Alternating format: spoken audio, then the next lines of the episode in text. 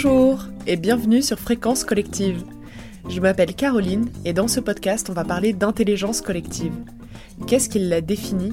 Comment est-ce qu'elle fonctionne, que ce soit dans le monde végétal, dans le monde animal ou encore dans nos sociétés humaines?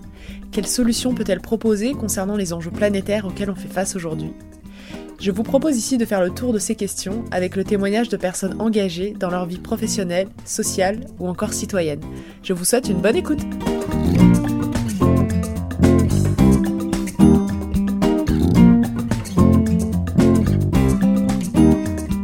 Aujourd'hui, je rencontre Jean-François Noubel, expert en intelligence collective et auteur du guide pratique L'intelligence collective, la révolution invisible. Quel rapport relie l'individu au collectif? Quelles sont les différentes formes d'intelligence collective qui peuvent se distinguer? Le cyberespace inaugure-t-il une nouvelle forme d'intelligence collective? Quel monde de demain désirons-nous? Bonjour Jean-François Noubel, je suis ravi de pouvoir échanger avec toi sur ces sujets passionnants. Ben, bonjour, ça fait très plaisir aussi, voilà, pour une belle aventure.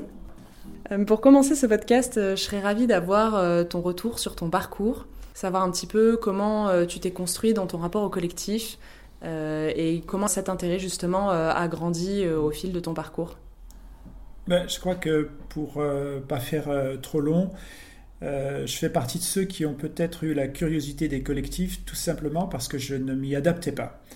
Je faisais partie, on les appelait pas comme ça à l'époque, mais ce qu'on pourrait dire aujourd'hui d'enfants à haut potentiel ou surdoués, ce qui veut d'ailleurs rien dire parce que ça voulait dire en fait en avance sur certaines lignes de développement et puis très en retard sur d'autres aussi, notamment l'intelligence sociale.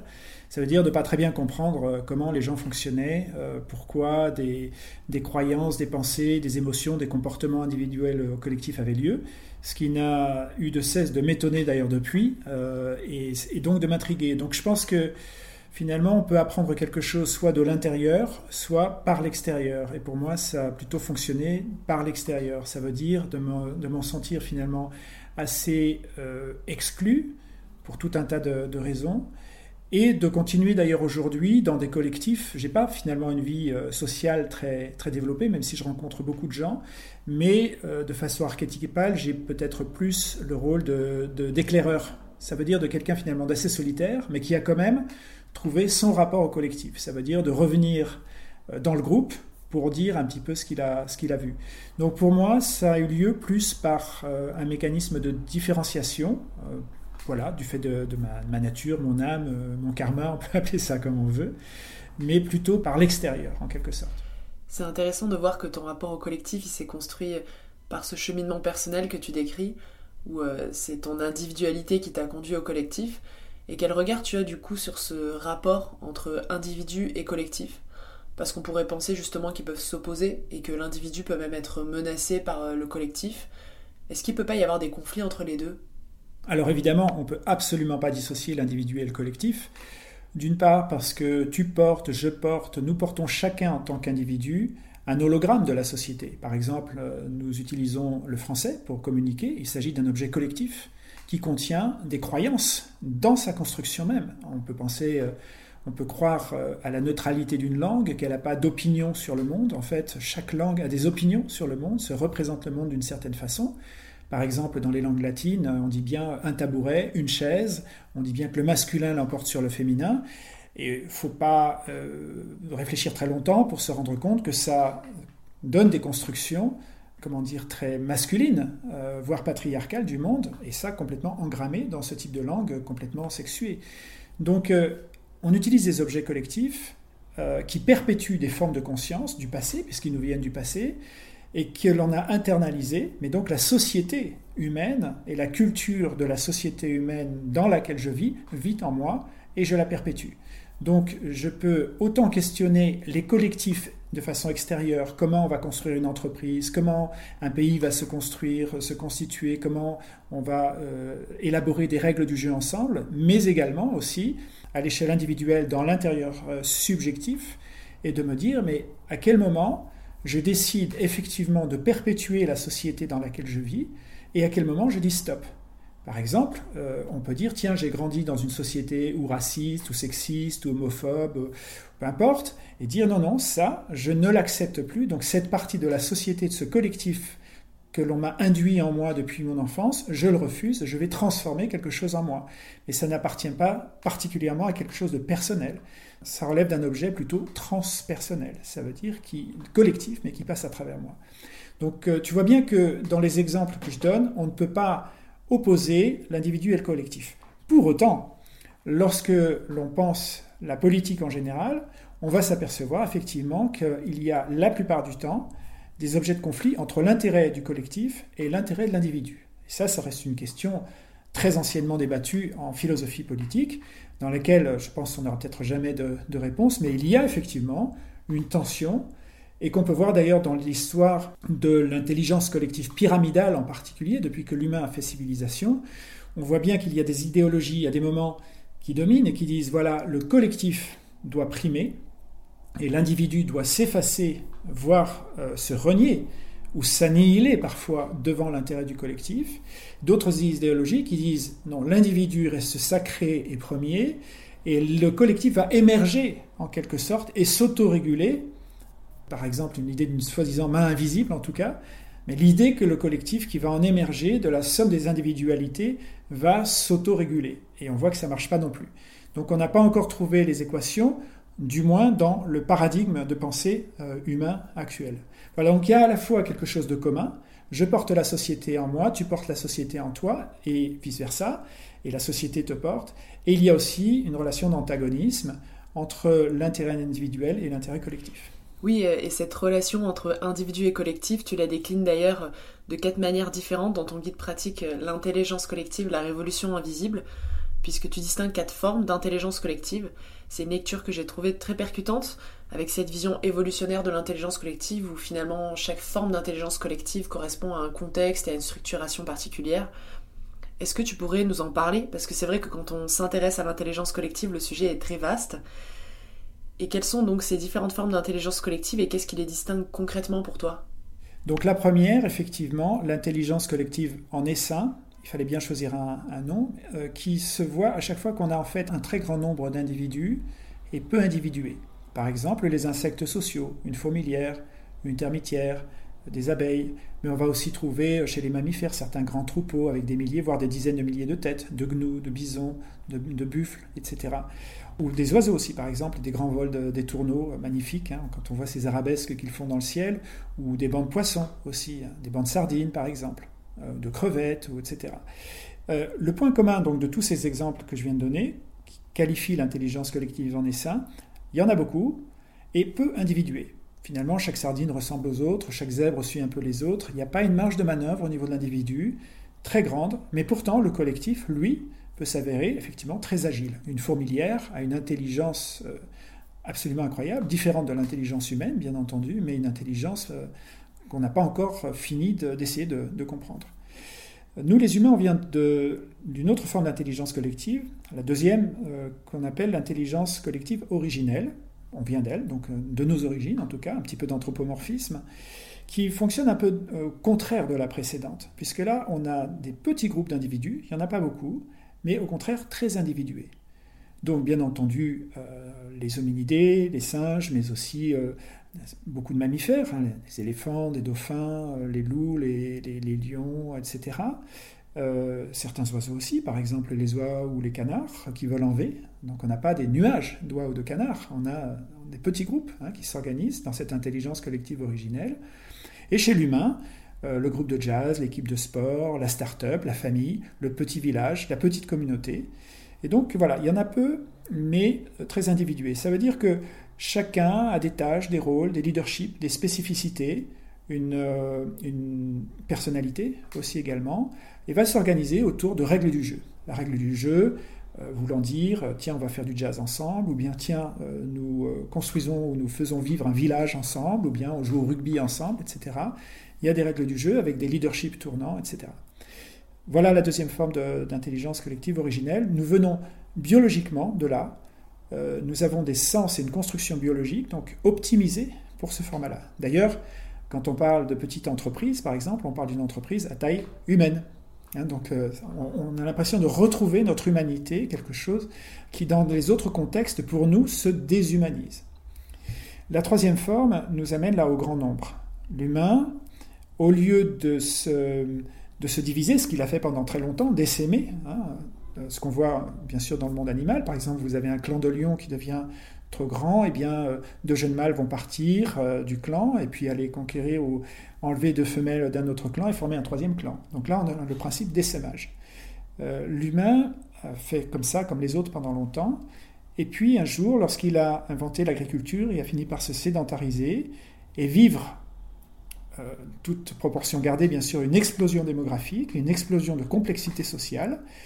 L'oralité n'a plus suffi comme moyen de communication. On voit apparaître l'invention de l'écriture et la naissance des civilisations. On passe de la préhistoire à l'histoire. Il y a un consensus qui dit voilà, l'histoire commence là, dans les zones du monde où l'écriture commence. Et on entre donc de plein pied dans l'intelligence collective pyramidale, la troisième. Donc il qualifie et caractérise quasiment toutes les organisations humaines, moyennes ou grandes. Donc des entreprises, des États, des administrations, des armées, euh, les religions aussi, se constituent sous cette forme d'intelligence collective pyramidale. Ça veut dire quoi? Ça veut dire qu'il y a bien une pyramide sociale, il y a quelques personnes en charge de prendre des décisions, élus, autoproclamés, je n'entre pas dans le processus qui les amène euh, en haut, il y a des chaînes de commandement, il y a de la division du travail, et puis, il y a aussi des monnaies, une économie de marché, et ce qu'on appelle des monnaies rares. Je ne vais pas rentrer dans le détail maintenant, mais ça qualifie en tout cas le mécanisme de rareté dans l'économie, constitue une clé de voûte de l'intelligence collective pyramidale. Voilà pour la troisième. La quatrième, on entre dedans. On se trouve vraiment dans la phase de naissance qui s'appelle l'intelligence collective holomidale. holomidale. Donc avant on avait une structure pyramidale, maintenant on a une structure holomidale. Holos de holistique, holos le tout. Le tout, ça veut dire à la fois ici et partout, holistique, structure holomidale. Et qu'on voit avec euh, l'arrivée d'Internet, en fait, donc ça commence, euh, ça veut dire l'humain en réseau, à la fois ici et un petit peu partout, connecté à beaucoup plus de gens euh, qu'auparavant, pour la plupart dans une, relation en ligne, mais non pas, mais non pas physique, où là aussi il y a toute une nouvelle économie en train de naître autour de ça, des nouveaux codes sociaux, des nouveaux rapports sociaux on l'appelle intelligence collective holomidale. Je pourrais détailler, euh, bien sûr, euh, si, euh, si ça t'intéresse. Mais voilà, en gros, les quatre grandes catégories. Alors, ce qui fait que, pour finir maintenant une petite vue d'ensemble, l'intelligence collective en essaim ne caractérise pas notre espèce. Cependant, ça peut arriver que on se retrouve dedans. Par exemple, dans une grande manif, ou bien la foule autour d'un match de foot, ou bien le trafic le matin, ou le métro, etc. On a bien des hordes euh, de, milliers, voire parfois de millions d'êtres humains, qui se retrouvent avec peu de liberté. Par exemple, on conduit, on se trouve dans le trafic, hein. mais il y a quand même une ville qui se remplit, qui se vide. Il y a quand même un acte intelligent à l'échelle globale qui fait que ben voilà, il y a une ville qui arrive à se remplir, à se vider chaque matin avec tous les incidents qu'il peut y avoir, mais bon gré malgré, ça marche. Mais on ne se sent pas bien dans cette, dans cette forme-là. Il y a une perte de liberté. Dans l'intelligence collective originelle, on s'y sent tellement bien qu'on prend des trains ou des avions pour aller à une réunion, pour participer à un repas de famille, etc. Donc euh, ça compte énormément pour nous de retrouver ces contextes qu'on appelle humains. L'intelligence collective pyramidale, arrivée récemment dans l'histoire de l'évolution, elle n'a que quelques milliers d'années, en gros le, temps d'écriture, eh bien nous apprenons euh, à l'école et par de nombreux apprentissages à nous adapter à ça, et elle va notamment nous confronter entre l'intérêt individuel et l'intérêt collectif, hein, donc avec toutes les questions politiques que ça, que ça souligne. Le passage entre l'intelligence collective originelle et l'intelligence collective pyramidale a eu lieu à cause d'une crise. Ça veut dire que l'intelligence collective originelle n'arrivait plus à gérer la complexité sociétale qu'elle avait créée chez l'humain. Il y a eu une crise. Soit ça stagnait ou ça s'effondrait, soit il y avait une sorte de miracle qui a fait une sorte de upgrade en quelque sorte, et ce miracle a eu lieu avec l'écriture qui fait qu'on a réussi à mettre en mouvement ensemble des milliers ou des millions de personnes, ce que l'intelligence collective originelle ne pouvait pas faire par sa tradition orale et sa limitation du, nombre de gens dans un même espace présentiel, dans un même espace physique, toujours nécessaire. Eh bien, on voit un petit peu la même chose aujourd'hui se passer. Cette intelligence collective pyramidale a généré une telle complexité dans le monde, sur la planète aujourd'hui, qu'elle n'arrive plus à gérer cette, cette complexité par sa propre dans sa propre forme même. Ça veut dire l'intelligence collective pyramidale n'a pas suffisamment d'intelligence pour gérer le niveau de complexité supérieur à elle-même qu'elle a généré. Il y a donc un appel évolutionnaire qui se fait pour qu'une forme d'intelligence collective plus grande encore, supérieure encore, une intelligence sociale augmentée en quelque sorte, puisse arriver, et qu'on commence à voir dans ce nouveau-né qu'on appelle l'intelligence collective holomidale. Donc il faut bien comprendre, pas simplement catégoriser ce qu'on observe, je trouve aussi intéressant de comprendre euh, pourquoi il y a aussi euh, un processus évolutionnaire qu'on peut, peut observer également. C'est assez éclairant de voir que ces différents types d'intelligence collective sont marqués par des évolutions, avec des formes spécifiques et des caractéristiques qui leur sont propres. Et si aujourd'hui on se dirige vers cette nouvelle intelligence collective dite holomidale, avec les bouleversements du monde qu'on observe aujourd'hui, comment on peut l'apprivoiser, comment on peut la comprendre Est-ce que c'est possible de s'outiller et d'avoir des leviers d'action pour l'accompagner et la favoriser au quotidien? Hmm. Alors, il y a une première erreur que je vois souvent et qui se comprend. Justement, tu l'as dit, euh, comment faire les choses en intelligence collective. Beaucoup de gens euh, comprennent l'intelligence collective comme une sorte de méthode, euh, comme on va faire du feng shui ou enfin voilà. Il ne s'agit pas d'une méthode. L'intelligence collective, ça relève d'une propriété de la vie, de toute façon. Il n'y a pas de vie sans intelligence collective. Donc tes cellules, tes bactéries constituent ton corps ou le mien, ou bien les sociétés humaines auxquelles on, on participe, les organisations humaines. Il n'y a pas de vie finalement sans qu'il y ait des êtres ensemble, microscopiques ou macroscopiques, mais qui vont s'agencer collaborer, se confronter, etc., pour faire des collectifs émergents. Donc des nouvelles euh, réalités, des nouveaux niveaux de complexité, en quelque sorte, et des nouveaux niveaux d'intelligence également. Donc ça, euh, déjà, on, se fera moins mal quand on confondra, quand on verra ça simplement comme une sorte de méthode. Il y a des méthodes pour améliorer l'intelligence collective pyramidale, il y a des méthodes pour améliorer l'intelligence collective originelle, il y a des méthodes pour améliorer l'intelligence collective holomidale. Ça oui, on peut, mais il faut savoir déjà quel type d'intelligence collective on veut affiner, on veut peaufiner. Ensuite, peut-on maîtriser le sujet? Pas tant que ça, parce que euh, si on considère qu'il y a l'émergence d'une nouvelle forme d'intelligence collective, qui dit émergence dit quelque chose qu'on ne peut pas maîtriser. L'émergence, ça émerge. Ça veut dire que par définition, on ne peut pas maîtriser ce, processus.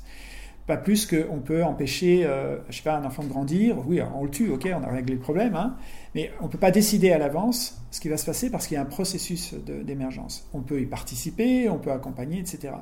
On sait encore très peu de, choses sur cette intelligence collective euh, holomidale qui arrive on, peut la, qualifier d'un certain nombre de choses. Par exemple, que oui, il faut du réseau, il faut de l'humain en réseau, il faut de la vie en ligne. Ça ne veut pas dire vivre tout le temps en ligne, mais on, se met à passer un temps euh, en ligne important.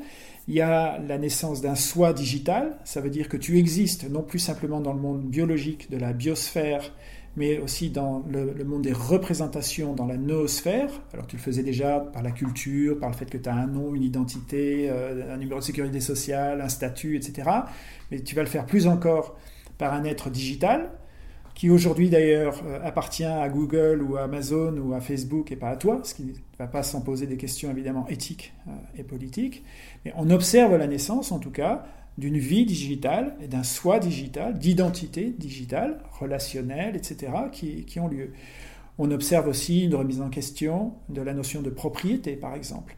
On observe une remise en question de l'argent, l'argent qui marchait bien pour l'intelligence collective pyramidale, mais qui s'avère une technologie tout à fait toxique dans une, une économie de la collaboration, dans une économie des communs, etc. Donc on voit cette, euh, on peut observer déjà un certain nombre de choses sur cette intelligence collective holomidale. Et puis sociologiquement, on voit bien effectivement de plus en plus de citoyens qui se disent mais arrêtons d'attendre des entreprises, de l'État, des administrations, des choses qu'ils ne peuvent pas faire de toute façon, qu'ils ne veulent pas faire, ou même qu'ils se battront contre ça, faisons nous-mêmes, ne demandons pas la permission, auto-organisons-nous pour l'éducation, pour euh, créer des richesses, pour euh, euh, comment dire, les questions écologiques, etc. etc. Donc ça, on l'observe. Voilà. Peut-on le maîtriser? Je ne le pense pas, je ne le souhaite pas d'ailleurs. On peut par contre accompagner ce mouvement évolutionnaire de plusieurs façons.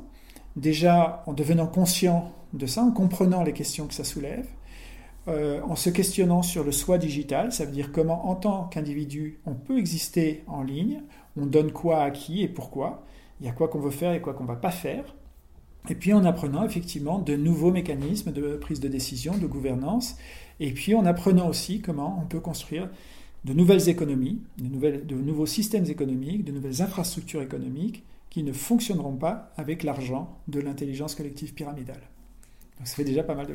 Ce qui m'amène au titre du guide pratique que tu as écrit, L'intelligence collective, la révolution invisible. Tu parles d'une intelligence collective holomidale qui est actuellement en émergence, d'une nouvelle forme de vivre ensemble, de nouvelles formes de collaboration. Pourquoi la qualifies-tu d'invisible? Est-ce que c'est à l'image de la célèbre citation Un arbre qui tombe fait beaucoup de bruit et une forêt qui pousse ne s'entend pas Est-ce que c'est synonyme d'un changement d'un renversement de l'ordre des choses qu'on n'a pas encore perçu Alors oui, effectivement, euh, je dirais aussi pour continuer sur les métaphores, euh, la chenille ne peut pas voir le papillon. Elle comprend pas. Ça n'appartient pas à son même monde. La chenille, elle rampe, elle, euh, elle, vit sur le sol, le papillon, il vole, il vit dans une, autre, dans une autre réalité. Et justement, ça pose la question de l'émergence. Pareil, on ne peut pas demander à un être humain d'un peuple premier, qui a développé tout un ensemble de facultés et d'intelligence spécifiques euh, à vivre dans une forêt ou dans un désert, dans une, symbiose avec euh, son écosystème. On ne peut pas demander à cet humain d'anticiper à l'avance ce que des civilisations d'écriture vont donner. Il peut pas, ça marche pas. Ça n'en fait pas un être moins intelligent. Euh, ou, non, ça fait qu'il y a un tout autre paradigme d'émergence qu'on a, du mal à anticiper. Alors, moi j'observe en tout cas que dans les débats, qu'il s'agisse de débats politiques, mais aussi de débats citoyens, on a cette tendance naturelle à rester toujours dans le même aquarium, ça veut dire de raisonner en intelligence collective pyramidale, euh, pour prendre une métaphore, de se dire ben, comment on va améliorer le paquebot, comment on va faire mieux marcher les machines, comment on va améliorer la communication euh, des gens dans toute la chaîne de commandement, etc. Qui va prendre la responsabilité d'eux, et ainsi de suite. Et à tel point d'ailleurs qu'on exige aujourd'hui des États, des gouvernements, des administrations, des entreprises, de résoudre les questions du problème euh, de réchauffement climatique, de, massacre de la biodiversité, etc. Ça veut dire d'arrêter de faire ce qu'elles font par leur nature même et par leur nombre même. Et là, il y a une perte de temps considérable de demander euh, à ces formes d'intelligence collective de faire ce qu'elles ne peuvent pas faire du fait même de leur structure, de leur constitution. Donc euh, souvent, je vois effectivement cette de se demander, tiens, comment on va faire les choses, sans se demander s'il faut-il les faire avec de l'argent, par exemple. N'aurions-nous pas intérêt plutôt à utiliser d'autres systèmes monétaires que l'argent? Ça, on ne le questionne jamais. Euh, les mécanismes de gouvernance, effectivement, je les vois maintenant de plus en plus questionnés, et je trouve ça bien. Ça, ça constitue un espace d'évolution, mais ça reste encore quand même assez cosmétique par rapport euh, aux évolutions qu'on veut faire sur de, sur de la gouvernance, mais qui vont demander des changements très profonds au fond de soi. Euh, ça se fait aussi, par exemple, tiens, on va, on va questionner euh, tout ce qui touche à l'écologie, par exemple, donc, euh, oui, mais avec des angles morts énormes, par exemple, sans questionner fondamentalement l'alimentation. Ça commence. Et ça reste encore là aussi très très cosmétique, très léger par rapport aux questions de fond qu'il y a. Donc ça demande du temps en fait à l'humain de sortir de son, sa petite boîte en quelque sorte, hein, de changer vraiment de, de perspective. On ne peut pas demander à tout le monde de le faire. Mais en tout cas, je pense qu'on perd beaucoup de temps à attendre des institutions actuelles, qu'il s'agisse d'entreprises, d'administrations ou d'État, de, de répondre là où structurellement ils n'ont pas la capacité de le faire. C'est vrai que dans les institutions et même à l'échelle individuelle, on peut se poser cette question et se dire quel intérêt je peux avoir à initier de l'intelligence collective alors que tout de suite en fonctionnant par moi-même et en fonctionnant avec mes propres objectifs et ma propre efficacité, j'arrive à mes fins. Et est-ce que finalement il n'y a pas un manque de culture, un manque de connaissance de l'intelligence collective au niveau des institutions et de leurs dirigeants qui pourrait expliquer une forme d'inertie qu'on peut percevoir aujourd'hui? Alors déjà, je répète, ne pas voir l'intelligence collective comme une méthode, genre tiens, on va faire les choses en intelligence collective. Une entreprise même la plus pyramidale qu'on puisse euh, exister, la plus euh, imaginer, pardon, la plus euh, dirigiste possible, la plus patriarcale possible, représente une forme d'intelligence collective du fait qu'il y a des milliers ou des dizaines de milliers de personnes qui font quelque chose ensemble, même si elles le font en tant qu'esclaves. Il y a une forme d'intelligence collective. Donc il faut bien se demander, se questionner de quelle forme d'intelligence collective déjà on veut faire évoluer. Veut-on faire évoluer de l'originel? On va faire de la dynamique de groupe, par exemple. Hein. Ça peut se faire dans la famille, ça peut se faire du team building, etc. Donc il y a des tas d'outils qui existent. Veut-on euh, faire évoluer de l'intelligence collective pyramidale, la rendre plus agile, moins dirigiste, euh, euh, meilleure, plus accueillante pour les humains, etc. Il y a d'autres formes de, techniques, etc. Maintenant, si on parle de l'intelligence collective comme une science euh, à part entière, c'est-à-dire donc une discipline de recherche, comme on parlerait de la physique ou de la biologie, ou etc., ça me semble effectivement euh, nécessaire et indispensable que les, gens, euh, notamment partout, dans tous les secteurs, de l'entreprise comme de, des, administrations, des États, etc., comprennent ça en tant que discipline de recherche, tout comme il faut avoir un minimum de bagages en mathématiques, en biologie, etc. Et là, il y a un analphabétisme total, je veux dire absolu je ne peux pas en vouloir aux gens, ça démarre à peine, on commence à peine euh, à comprendre, euh, ça fait partie de nouvelles disciplines de recherche, de nouvelles disciplines scientifiques, donc on ne peut pas demander aux gens du jour au lendemain de devenir bons là-dedans. Mais d'avoir un minimum de bagages, effectivement, de comprendre la dynamique des systèmes vivants, euh, il y a quoi de commun entre une fourmilière, euh, un groupe humain, il y a quoi de différent, euh, quelles options on a, quels modèles économiques euh, existent dans la nature qu'on pourrait reprendre à notre compte dans du biomimétisme social, etc. Il y a des champs absolument incroyables à intégrer, qui malheureusement ne font pas du tout partie encore ni de la culture de l'entreprise, alors en politique, j'en parle même pas, puisque ça cherche toujours finalement à réparer le paquebot ou à le rendre plus performant, mais ça ne questionne pas le paquebot lui-même. Voilà. Faut-il euh, aujourd'hui, euh, enfin, aujourd'hui on a besoin de fonctionner sur d'autres vaisseaux que ces paquebots. Je rebondis quand tu évoques la question de l'analphabétisme. Mmh. Qu'est-ce qui distingue du coup une foule d'individus qu'on peut voir en bas de chez soi, par mmh. exemple, pour un événement, ou non d'ailleurs, mmh. Euh, de collectifs qui sont constitués euh, en intelligence collective Il faut observer. Par exemple, on peut avoir 60 euh, personnes dans un wagon de, métro le matin, il y a juste 60 personnes, assises ou en train de lire, etc. Maintenant, imaginez, il y a une personne qui s'évanouit. Tiens, il va falloir porter secours à cette personne. Ah, là, les gens vont commencer à se coordonner. Il va y avoir déjà un premier ingrédient qu'on appelle un objet lien. Par exemple, si on retire le ballon dans une équipe de sport, bah, il y a juste euh, X joueurs sur un terrain, mais ils ne savent plus quoi faire. Donc on a juste, euh, je sais pas, 15 joueurs sur le terrain.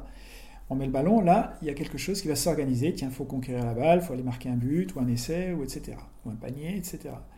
Donc euh, il y a différents ingrédients, certains communs à toutes les formes d'intelligence collective. Par exemple, toute forme d'intelligence collective a un ou plusieurs objets liens. Une fourmilière va couper en morceaux un criquet en pièces détachées et le rapporter dans la fourmilière. En, observant, on voit très bien qu'il se coordonne autour d'un objectif commun, un objet lien. D'accord?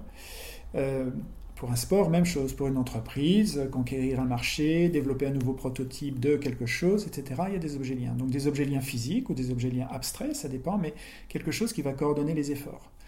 On va voir aussi qu'il y a une économie ça veut dire donc des flux de matière, d'énergie, de richesse, d'échanges qui vont se faire, ou de dons, ou de vols, en tout cas, mais des transferts de richesses qui vont, se, qui faire. Donc il y a une économie dans une fourmilière, il y a une économie dans ton corps, dans le mien, euh, il y a une économie bien sûr euh, humaine, et il y a plein d'économies non humaines qui existent dans les écosystèmes ou à l'intérieur de populations euh, animales ou végétales. ça caractérise le vivant et ça caractérise des formes d'intelligence collective. Donc tu vois, je donne ces deux exemples, il y en a, il y en a plein d'autres, mais on va observer euh, déjà de manière phénoménologique et empirique s'il y a euh, voilà, des objets liens, s'il y a euh, de l'économie, s'il y a aussi des règles du jeu qui, qui vont donc déterminer des cadres pour des comportements. Alors ça ne veut pas dire que s'il y a des règles du jeu, il y a nécessairement de l'intelligence collective. Par exemple, si je reprends euh, mais 60 euh, personnes assises dans, un, dans, une, rame de, dans une rame de métro, euh, bon, la règle du jeu, tu restes assis ou debout, mais on ne fait pas du karaté. voilà, ça arrive parfois, tu me diras. mais donc, les, les, il faut comprendre aussi quel type de règles du jeu peuvent avoir une fonction générative de coopération et donc d'objectifs partagés dans des contextes complexes. Voilà. Donc, il faut observer, tout simplement. Et est-ce que dans euh, le cyberespace, mm. au sein de, ce vaste espace numérique euh, qui aujourd'hui prend de plus en plus de place dans nos sociétés et dans nos vies, est-ce que justement le potentiel euh, social qui peut s'exprimer dans le cyberespace permet de d'agrémenter des formes de collaboration plus sophistiquées qui s'apparentent à de l'intelligence collective? Je sais que tu évoques beaucoup ça dans ton mm. article justement. Qu'est-ce qui se joue pour toi justement dans ces nouveaux lieux euh, de collaboration, d'affirmation de soi aussi Et qu'est-ce que tu pourrais en dire sur le monde de demain euh, également Alors, il faut raisonner en potentiel, tout comme par exemple lorsque l'écriture a démarré, ça ouvrait un immense potentiel et dont on ne pouvait pas forcément tout voir au tout début. Je pense que les premiers gens, qui, les premiers scribes et tout ça, n'ont pas forcément imaginé euh, les romans, euh, la presse, euh, etc. Et avec l'écriture, on peut faire des choses horribles, on peut écrire des pamphlets racistes, on peut écrire Mein Kampf ou des choses comme ça, et puis on peut écrire des poèmes d'amour, on peut écrire des contrats de travail, on peut écrire des constitutions, etc. Donc je vois euh, je, préfère déjà parler tout ça en tant que potentiel. Ça ne veut pas dire que ça va arriver, ça ne veut pas dire que ça va bien se passer ou que ça va mal se passer. Je parle de potentialité. Hein. Alors, euh, le, cyberespace nous offre en fait des outils, notamment ce qu'on appelle des socialware et des communityware, des communiticiels, on pourrait dire. Ça veut dire en fait tous des outils existants ou surtout encore à naître qui vont permettre de créer de l'intelligence sociale augmentée. Ça veut dire de devenir beaucoup plus intelligent parce que nous nous coordonnons en ligne, parce que nous allons utiliser des algorithmes que nous avons choisis, parce que nous allons utiliser éventuellement de l'intelligence euh, artificielle, parce que nous allons utiliser des systèmes monétaires bien plus intelligents que l'argent, etc., en mode holomidal. Ça nous donne cette potentialité d'aller beaucoup plus loin dans notre intelligence collective. Alors, la situation aujourd'hui s'avère plus nuancée. D'une part parce que l'essentiel des flux, on va dire, qui circulent sur Internet se voit accaparé par l'intelligence collective pyramidale. En gros, les Facebook, les Google, les Amazon, etc., les Microsoft, les Alibaba et tout ça. Ça veut dire euh, ton toi digital, mon moi digital, les euh, connaissances, les messages que nous nous envoyons, les transactions que nous faisons se voient contrôlés par quelques-uns. D'accord? Donc ça, ça pose évidemment une question politique cruciale, à savoir si nous allons entrer dans un système féodal, ça veut dire qu'au lieu que la terre physique appartienne à quelques barons euh, ou seigneurs, eh bien l'espace digital, lui, va appartenir à quelques barons et seigneurs, ce que l'on voit aujourd'hui. Maintenant, nous on se trouve dans les premiers pas, les premières années de cette intelligence collective holomidale. Ça veut dire que elle ne peut que se construire de toute façon sur l'existant. L'existant, ça veut dire de toute façon un monde de la propriété, un monde de l'ultra-concentration de pouvoir, etc. Ça ne veut pas dire que ça va continuer comme ça. Je dis ça parce que euh, je participe, comme tant d'autres, à la création d'outils logiciels qui font que euh, on va pouvoir créer des collectifs auto-organisés dans lesquels tes données t'appartiendront à toi, mes données m'appartiendront à moi, les algorithmes de prise de décision, qu'il s'agisse d'intelligence artificielle ou bien de mécanismes de gouvernance partagée ou de mémoire collective ou de gestion de complexité de projet ou toutes ces choses-là, tous ces, toutes ces, logiciels fonctionneront aussi en open source. Ça veut dire code source accessible à tous, avec un potentiel d'évolution, ça veut dire chacun peut le faire euh, évoluer. On peut aussi faire du forking, ça veut dire on peut prendre, euh, décider d'utiliser un logiciel mais dans une voie différente ou une, une approche un petit peu différente, et il va qui veut y aller, etc. Donc, ce qui existe dans le, dans le monde open source déjà aujourd'hui. Donc, euh, le, le, monde open source, finalement, se met quand même à gagner beaucoup de terrain, euh, dans le sens où il, euh, déjà on le voit sur l'ensemble des serveurs aujourd'hui, hein, donc l'essentiel de ce qui fait fonctionner aujourd'hui Internet, malgré tout, fonctionne sur de l'open source. dans les années qui viennent, tout ce qui relève des monnaies et crypto-monnaies euh, aujourd'hui encore très classique et très monde d'avant, on va voir arriver des crypto-monnaies et des crypto-technologies, c'est-à-dire de gouvernance distribuée, complètement open source et qui permettent de gérer de la chaîne de blocs, mais complètement collective. Ça veut dire tu as ta chaîne, j'ai ma chaîne, chacun a sa chaîne et chacun donc reste propriétaire de son soi digital, de ses données, de ses décisions, de son historique, etc. Et aussi capable de faire évoluer, de proposer de nouvelles règles du jeu, de gouvernance, euh, de prise de décision, de gestion des richesses, etc. etc. Donc euh, il y a un phénomène d'open sourcing en quelque sorte, qui, euh, alors que le monde classique ne, ne, sait pas vraiment voir, parce que justement ça procède plus du papillon que de la chenille, mais qui avance quand même très très vite. Et ça, ça me donne beaucoup d'espoir. Ça me donne d'autant d'espoir que je fais partie de ceux qui y participent et qui voient l'extraordinaire potentiel que ça peut avoir. Alors ça va bien se passer ou pas bien se passer, ça reste encore difficile. On voit bien que des, grandes puissances, États-Unis, Chine, euh, Russie, il n'y en a pas un pour rattraper l'autre, vont pas trop aimer ça. Ça veut dire tous ces pouvoirs ultra-impérialistes euh, qui cherchent évidemment à garder leurs privilèges d'avant. Mais je ne pense pas qu'ils vont réussir à, résister à cette vague, même si ça ne se fait pas du jour au lendemain. Donc plutôt optimiste sur l'avenir? Je me sens très en dehors de pessimiste ou, optimiste. Je crois que nous allons de toute façon au-devant d'énormément de chaos et de turbulences. La pandémie de Covid-19 nous en montre un exemple.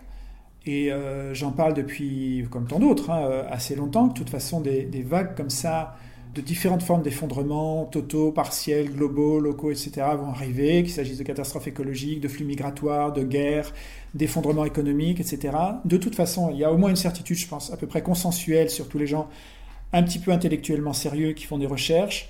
Le monde tel que nous l'avons connu n'existera plus dans les années qui viennent. Ça, il n'y a pas de doute là-dessus. Alors n'existera plus, ça ne veut pas dire qu'il n'existera pas. Ça veut dire qu'il n'existera plus tel que nous l'avons connu. Et que comme toute transition, il va y avoir effectivement des deuils, il va y avoir des effondrements qui peuvent s'avérer pour certains sanguinaires, douloureux, difficiles, ou pas. Et qu'il y a aussi donc un upgrade possible. Un upgrade, je ne le dis pas au sens euh, transhumaniste ou, que la technologie va tout sauver, mais la technologie a toujours joué un rôle de toute façon dans l'évolution humaine. Depuis qu'on a frotté deux silex, on fait de la technologie. Hein. Donc ça transforme notre conscience et ça transforme nos sociétés, euh, nos sociétés humaines.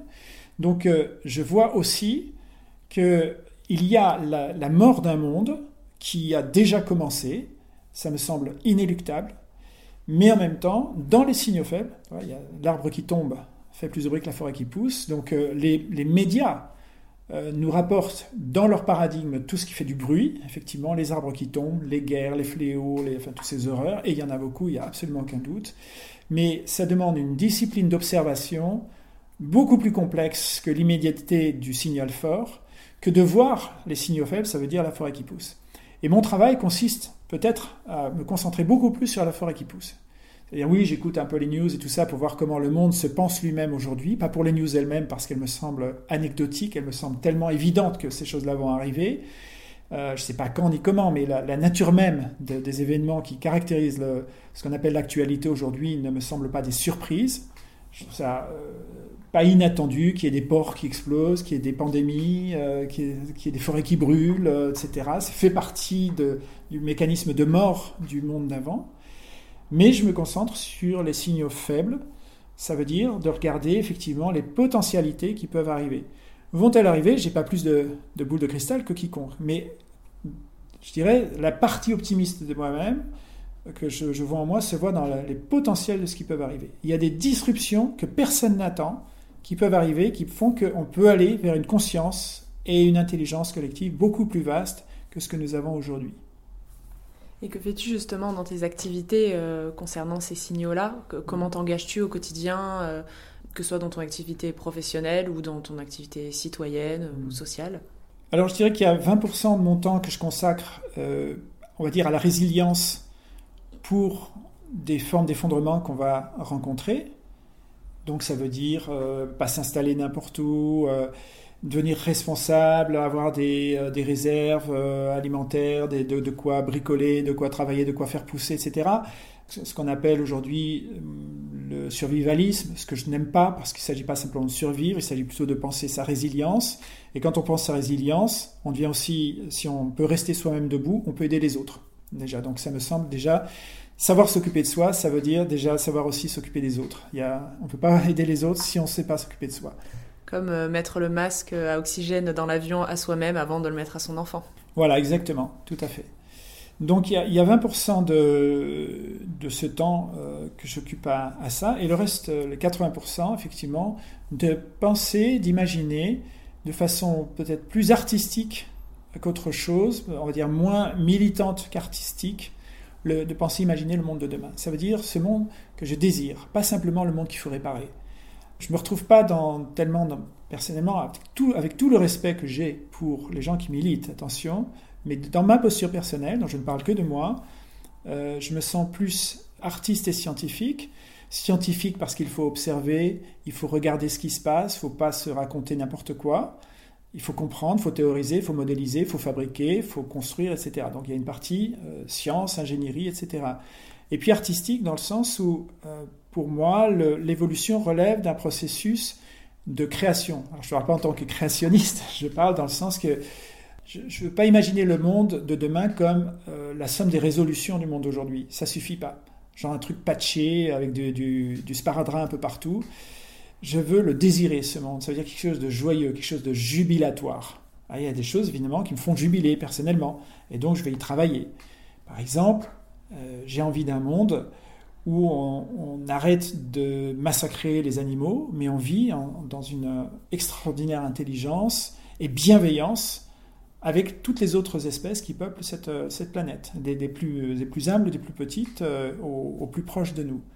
Et euh, je pense qu'il y a de toute façon un bénéfice absolu à le faire, à savoir notre propre survie, déjà ça commence par, nous, mais surtout il y a une joie, pour moi il y a une jubilation à œuvrer euh, à faire que notre espèce évolue d'une espèce euh, non même plus prédatrice, depuis longtemps dépassé le stade de la prédation, mais massacrante, exterminatrice en quelque sorte, donc de passer d'une espèce exterminatrice à une espèce compassionnelle qui a cette joie, parce que ça procure de la joie, de prendre soin, de, de connecter, d'engager une relation, et donc aussi de dépasser l'humanisme, qui finalement pour moi relève d'une idéologie qui a fait son temps, mais qui reste tout à fait ségrégationniste, ça veut dire se considère comme au-dessus de tout et tourner sur elle-même et en elle-même, pour passer une espèce, on va dire, du, du sentientisme, ça veut dire qui euh, a conscience de sa conscience et qui a conscience de la conscience, ça veut dire qu'il va respecter, œuvrer pour que partout la conscience puisse se manifester, donc la vie euh, en général. Voilà, ça, ça me fait kiffer, un monde comme ça. Donc ça commence euh, ben déjà par moi, par avoir euh, bien sûr adopté la pratique du véganisme depuis pas mal d'années, que les gens confondent encore malheureusement avec l'alimentation, alors que ça relève en fait d'une posture, d'abord d'un choix, de sortir du spécisme, ça veut dire de décider quelle espèce a le droit de vivre ou pas et de se considérer au-dessus de tout et de tout le monde. Tout comme dans le passé, des gens ont pu sortir du racisme, ont pu sortir du sexisme, ont pu sortir de la xénophobie. Il y a vraiment, ça demande du temps, parce que en sortir, ça veut dire sortir de matrices culturelles extrêmement prégnantes euh, qu'on a en soi. Et ensuite, il faut scoltiner les autres. Le jour où on a commencé à faire sa propre sortie, il ben, faut, faut, scoltiner les autres qui ne comprennent pas, qui, qui restent dedans. Et eh bien voilà, il y a cette, euh, pour moi, il y a cette sortie-là euh, du spécisme qui a beaucoup compté dans, ma vie, et qui continuera de, compter. Et donc ça me donne envie de voir un monde, effectivement, dans lequel, euh, eh bien oui, le, les systèmes monétaires qu'on va utiliser, par exemple, qu'on va construire, favorisent des comportements de compassion, de bienveillance vis-à-vis -vis des autres, plutôt que des comportements d'extraction ou de prédation ou de domination. Voilà, donc ça, ça me fait vraiment beaucoup kiffer. Oui. C'est un témoignage très inspirant. Merci Jean-François Noubel. Dernière question pour terminer ce podcast. Est-ce que tu aurais un mot ou une image à nous partager pour illustrer l'intelligence collective? Il y a des mots comme ça, comme conscience, intelligence, qu'on ne peut pas définir parce qu'on ne peut pas les enfermer dans une définition. Je ne peux pas réduire l'intelligence au QI, je ne peux pas définir, euh, réduire l'intelligence à une formule parce que ça nous dépasse.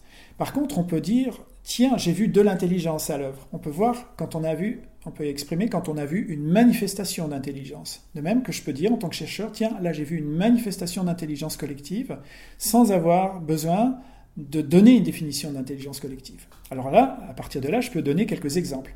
Par exemple, je peux dire qu'il y a de l'intelligence collective lorsque je vois plusieurs individus en train de collaborer pour résoudre un problème complexe.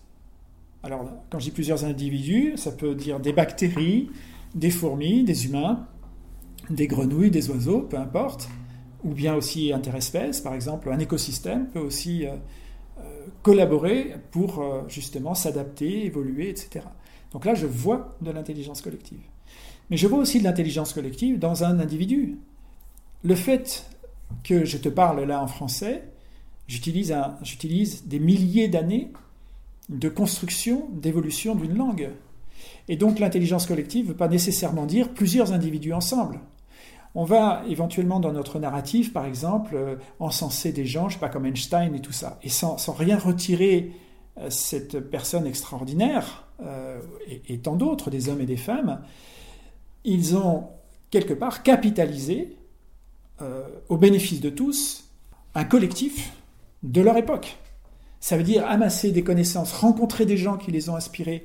Je dire, on, oublie dans les narratifs simplifiés qu'on fait après les personnes extraordinaires que ces gens-là ont pu rencontrer, qui ont pu les aspirer, qui ont fait le, déclic, la main tendue, que l'histoire oubliera complètement, et tout, ce que, tout le collectif qu'ils ont amassé en eux pour arriver à construire quelque chose, qu'il s'agisse d'Einstein, qu'il s'agisse de, gens comme Mandela, euh, euh, qu'il s'agisse de Marie Curie, ou enfin voilà, de, gens comme ça, qui ont amené quelque chose de complètement collectif à travers pourtant une action individuelle. Donc voilà, faut pas oublier aussi euh, cet aspect-là qui me semble moi merveilleux.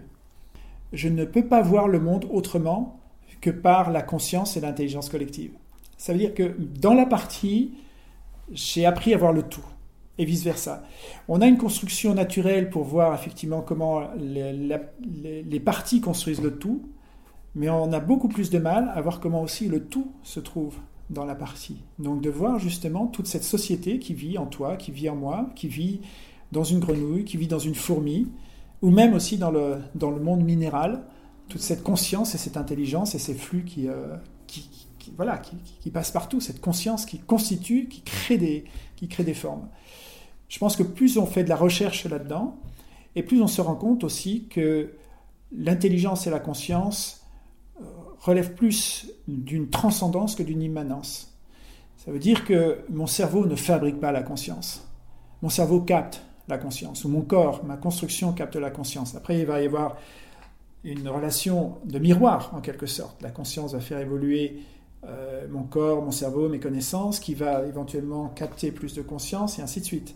Et donc, il y a une relation de, il y a une relation de miroir. Donc, finalement, tout devient pour moi un reflet de, ou prétexte à, voir cette expérience se produire un petit peu partout. Alors je te donne pas vraiment une image, mais peut-être plus une expérience. Eh ben, c'est très bien en tout cas. Je te remercie beaucoup euh, pour le témoignage euh, de ton parcours, de ta vision de l'intelligence collective euh, et au plaisir de rediscuter d'intelligence collective au détour d'un autre podcast. Eh bien, toujours avec grand plaisir. Merci pour ces belles questions.